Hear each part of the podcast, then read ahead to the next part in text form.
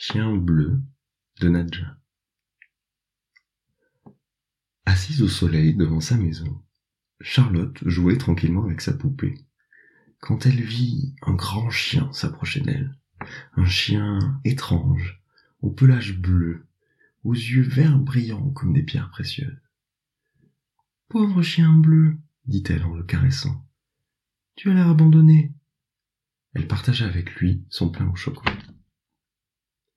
Le soir même, dans sa petite chambre, Charlotte entendit un grattement à la fenêtre. Le chien bleu était là.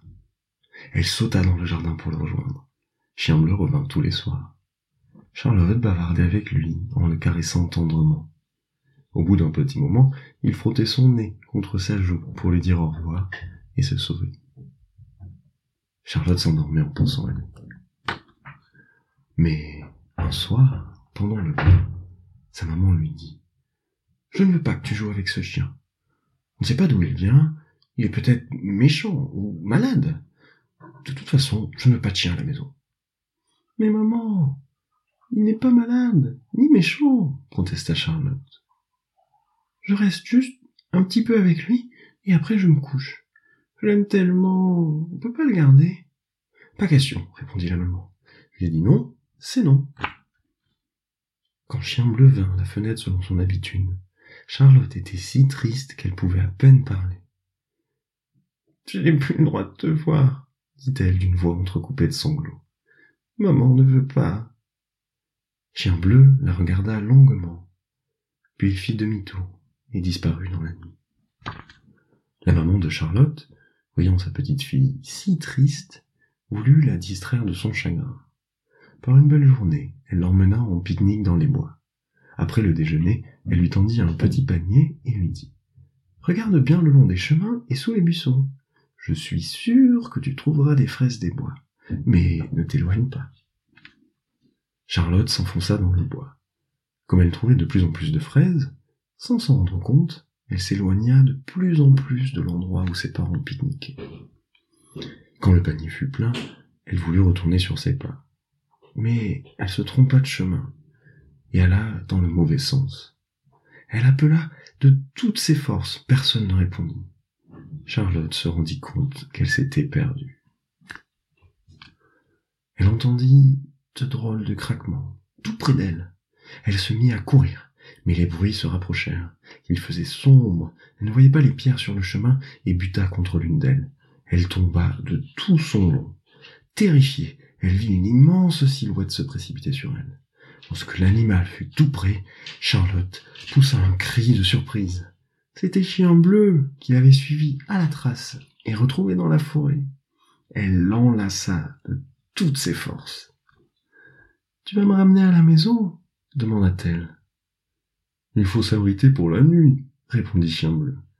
Il ne faut pas réveiller l'esprit des bois. Demain, nous rentrerons il trouva une caverne dans les rochers, ramassa des brindilles. Lorsqu'il souffla dessus, les flammes s'élevèrent, réchauffant la petite fille. Dors maintenant, lui dit-il, je veille sur toi. Mais, au cœur de la forêt profonde, une odeur inconnue réveilla l'esprit des bois. Qui est entré dans ma forêt sans ma permission gronda-t-il. Transformé en panthère noire, il se glissa silencieusement à travers les herbes. À la lueur du feu, il aperçut Chien Bleu et la petite fille endormie à ses côtés. J'en ferai bien mon dîner, se dit-il en avançant dans la lumière.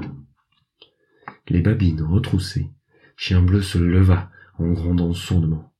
Misérable chien, s'écria la panthère furieuse. Tu crois que tu m'empêcheras de me saisir de mon bien?